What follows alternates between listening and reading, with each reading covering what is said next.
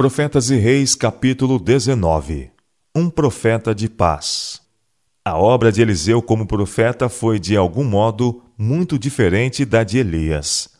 A Elias havia sido confiadas mensagens de condenação e juízo. Sua voz era de destemida reprovação, chamando rei e povo a voltarem de seus maus caminhos. A missão de Elias era mais pacífica devia desenvolver e fortalecer a obra que Elias havia iniciado, ensinar ao povo o caminho do Senhor. A inspiração pinta-o como entrando em contato pessoal com o povo, rodeado pelos filhos dos profetas, produzindo cura e regozijo por intermédio de seus milagres e seu ministério. Eliseu era um homem de espírito brando e bondoso, mas que também podia ser severo é mostrado pela maldição que lançou quando a caminho de Betel foi escarnecido por rapazes ímpios que haviam saído da cidade. Esses rapazes tinham ouvido da ascensão de Elias e fizeram deste solene acontecimento o assunto de seus motejos, dizendo a Elias: Sobe, calvo, sobe, calvo. Ao som de suas zombeteiras palavras, o profeta voltou-se e, sob a inspiração do Todo-Poderoso, pronunciou uma maldição sobre eles. O terrível juízo que se seguiu foi de Deus. Então duas ursas saíram do bosque e despedaçaram quarenta e dois daqueles pequenos. Segunda Reis, capítulo 2, versos 23 e 24. Tivesse Eliseu permitido que o motejo passasse despercebido, e teria continuado a ser ridicularizado e descomposto pela turba, e sua missão para instruir e salvar em um tempo de grave perigo nacional poderia ter sido derrotada. Esse único exemplo de terrível severidade foi suficiente para exigir respeito pelo resto de sua vida. Durante cinquenta anos, ele entrou e saiu pelas portas de Betel, e andou de um para outro lado em sua terra, de cidade em cidade, passando pelo meio de multidões indolentes, rudes e dissolutas de jovens. Mas nenhum o injuriou ou fez caso omisso de suas qualificações como profeta do Altíssimo. Até mesmo a bondade deve ter seus limites. A autoridade deve ser mantida mediante firme severidade, ou será recebida por muitos com zombaria e desdém. A assim chamada tolerância, lisonja e indulgência, usadas para com a juventude por pais irresponsáveis, é um dos piores males que lhes pode sobreviver. Em toda família, firmeza, decisão, exigências positivas são essenciais. A reverência que faltava aos jovens que zombaram de Eliseu é uma graça que deve ser cuidadosamente acariciada. Cada criança deve ser ensinada a mostrar verdadeira reverência para com Deus. Jamais deve o seu nome ser pronunciado leviana ou irrefletidamente. Anjos, ao pronunciarem aquele nome, velam o rosto. Com que reverência não devemos nós, que somos caídos e pecadores, tomá-lo em nossos lábios? Deve-se mostrar reverência pelos representantes de Deus, os ministros, os professores e os pais que são chamados a falar e agir em seu lugar. No respeito que a eles se mostre, Deus é honrado. A cortesia também é uma das graças do Espírito e deve ser cultivada por todos. Ela tem poder para abrandar as naturezas que sem ela se desenvolveriam desgraciosas e rudes. Os que professam ser seguidores de Cristo e são ao mesmo tempo ríspidos, desamáveis e descorteses, não têm aprendido de Jesus. Sua sinceridade pode não ser passível de dúvida, sua retidão pode ser indiscutível, mas sinceridade e retidão não se harmonizam com falta de bondade e de cortesia. O espírito de bondade que habilitou Elias a exercer uma poderosa influência sobre a vida de muitos em Israel é revelado na história de sua fraternal relação com a família de Sunem. Em seu jornadear para um e outro lado através do reino, sucedeu também que um dia, indo Eliseu a Sunem, havia ali uma mulher rica, a qual o reteve a comer pão. E sucedeu que todas as vezes que passava, ali se dirigia a comer pão. A senhora da casa percebeu que Elias era um santo homem de Deus e disse a seu marido: Façamos-lhe, pois, um pequeno quarto junto ao muro, e ali ponhamos uma cama, e uma mesa, e uma cadeira e um candeeiro. E há de ser que, vindo ele a nós, para ali se retirará. Para este retiro, Eliseu muitas vezes se dirigiu, agradecido por sua quietude e paz. E Deus não se esqueceu da bondade da mulher. Aquele tinha sido um lar sem filhos, e agora o Senhor recompensou-lhe a hospitalidade, dando-lhe um filho. Passaram-se os anos. A criança alcançou idade suficiente para sair aos campos com os segadores. Um dia ela foi vitimada pelo calor e disse a seu pai: Ai, a minha cabeça! Ai, a minha cabeça! O pai mandou que o moço levasse a criança à sua mãe. E ele o tomou e o levou à sua mãe, e esteve sobre os seus joelhos até o meio-dia, e morreu.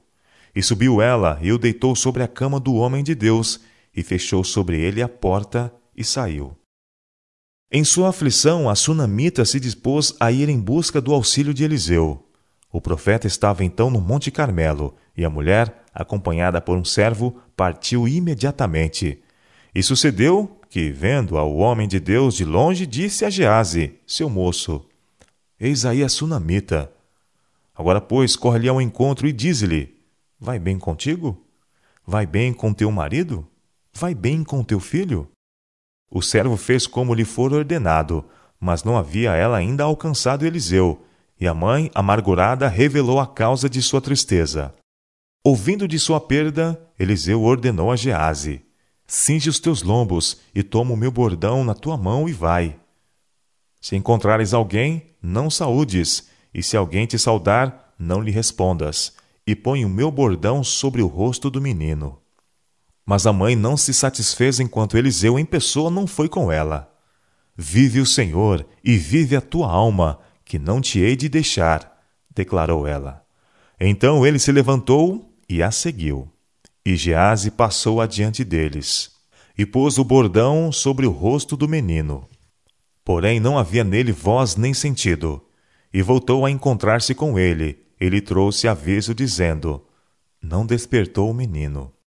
Quando eles alcançaram a casa, Eliseu entrou no aposento onde a criança jazia morta, e fechou a porta sobre eles ambos, e orou ao Senhor. E subiu e deitou-se sobre o menino, e pondo a sua boca sobre a boca dele, e os seus olhos sobre os olhos dele, e as suas mãos sobre as mãos dele, se estendeu sobre ele, e a carne do menino aqueceu. Depois voltou e passeou naquela casa de uma parte para outra, e tornou a subir, e se estendeu sobre ele. Então o menino espirrou sete vezes, e o menino abriu os olhos. Chamando Gease, Eliseu lhe ordenou que chamasse a mãe do menino, e veio a ele, e disse: Toma o teu filho. E veio ela, e se prostrou a seus pés, e se inclinou à terra, e tomou seu filho, e saiu. Assim foi recompensada a fé desta mulher. Cristo, o grande doador da vida, restaurou-lhe o filho. De igual maneira, os seus fiéis serão recompensados quando, em sua vida, a morte perder o seu aguilhão e a sepultura for roubada a vitória que tem pretendido. Então ele restaurará os seus servos aos filhos que a morte lhes tomou. Assim diz o Senhor. Uma voz se ouvirá em Ramá, lamentação, choro amargo. Raquel chorará seus filhos, sem admitir consolação por eles, porque já não existem. Assim diz o Senhor. Reprime a tua voz de choro e as lágrimas dos teus olhos, porque há galardão para o teu trabalho, diz o Senhor, pois eles voltarão da terra do inimigo, e há esperança no derradeiro fim para os teus descendentes, diz o Senhor, porque teus filhos voltarão para os seus termos. Jeremias capítulo 31, versos 15 a 17. Jesus conforta nossa tristeza pelos mortos com uma mensagem de infinita esperança. Eu os remirei da violência do inferno e os resgatarei da morte. Onde está, ó morte, as tuas pragas? Onde está, o inferno, a tua perdição? Oséias capítulo 13, verso 14. Eu sou o que vivo e fui morto, mas eis aqui, estou vivo para todo sempre e tenho as chaves da morte e do inferno. Apocalipse capítulo 1, verso 17 e 18. Porque o mesmo Senhor descerá do céu com alarido, e com voz de arcanjo, e com a trombeta de Deus, e os que morreram em Cristo ressuscitarão primeiro. Depois, nós, os que ficarmos vivos, seremos arrebatados juntamente com eles nas nuvens, a encontrar o Senhor nos ares. E assim estaremos para sempre com o Senhor. 1 Tessalonicenses capítulo 4, versos 16 e 17. Como o Salvador da humanidade, de quem foi um tipo, Eliseu, em seu ministério entre os homens, combinou o trabalho de curar com o de ensinar. Fielmente, incansavelmente, através de seu longo e eficaz labor, Eliseu esforçou-se por nutrir e fazer avançar a importante obra educacional conduzida pelas escolas dos profetas. Na providência de Deus, suas palavras de instrução aos fervorosos grupos de jovens reunidos eram confirmadas por profundas manifestações do Espírito Santo e às vezes por outras inconfundíveis evidências de sua autoridade como servo de Jeová. Foi por ocasião de uma dessas visitas à escola estabelecida em Gilgal que ele sarou a panela envenenada. Havia fome naquela terra, e os filhos dos profetas estavam assentados na sua presença. E disse ao seu moço: Põe a panela grande ao lume, e faz um caldo de ervas para os filhos dos profetas. Então um saiu ao campo e apanhou ervas, e achou uma para a brava, e colheu dela a sua capa cheia de coloquintidas, e veio e as cortou na panela do caldo, porque as não conheciam. Assim tiraram de comer para os homens. E sucedeu que, comendo eles daquele caldo, clamaram e disseram: Homem de Deus, a morte na panela. Não puderam comer. Porém ele disse: Trazei, pois, farinha e deitou-a na panela e disse: Tirai de comer para o povo. Então não havia mal nenhum na panela. Em Gilgal, ainda enquanto perdurava a penúria na terra, Eliseu alimentou cem homens com um presente a ele levado por um homem de Baal Salisa, presente que constava de pães das primícias, vinte pães de cevada e espigas verdes na sua palha. Havia com ele os que estavam em cruel necessidade de alimento. Quando chegou essa oferta, ele disse ao seu servo: Dá ao povo, para que coma. Porém, seu servo disse: Como hei de eu pôr isto diante de cem homens? E disse ele: Dá ao povo para que coma, porque assim diz o Senhor: Comer-se-á e sobejará. Então lhes pôs diante, e comeram, e deixaram sobejos, conforme a palavra do Senhor. Que condescendência da parte de Cristo! operar através de seu mensageiro esse milagre a fim de saciar a fome. Uma e outra vez a partir de então, embora nem sempre de maneira tão marcante e notável, tem o Senhor Jesus operado para suprir a necessidade humana. Se tivéssemos mais claro discernimento espiritual, reconheceríamos mais prontamente do que o temos feito o trato compassivo de Deus com os filhos dos homens. É a graça de Deus sobre a pequena porção que a torna toda suficiente. A mão de Deus pode multiplicá-la ao cêntuplo. De seus recursos, ele pode estender uma mesa no deserto.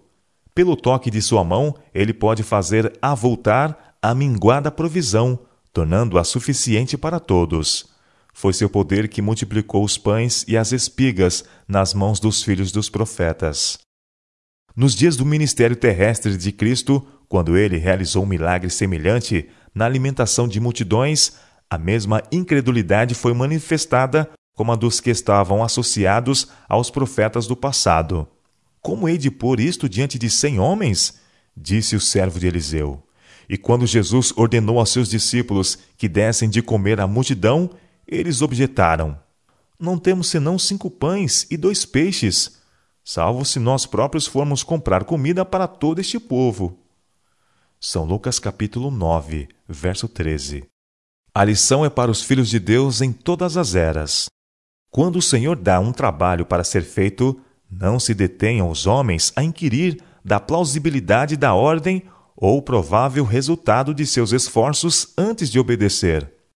O suprimento em suas mãos pode parecer muito aquém das necessidades a serem supridas, mas nas mãos do Senhor ele se provará mais que suficiente. O servo lhes pôs diante e comeram, e deixaram sobejos, conforme a palavra do Senhor. Mais elevado o senso das relações de Deus para com aqueles a quem ele comprou com a dádiva de seu filho, Maior fé no progresso de sua causa na terra, eis a grande necessidade da Igreja hoje. Que ninguém gaste tempo em deplorar a escassez de seus recursos visíveis.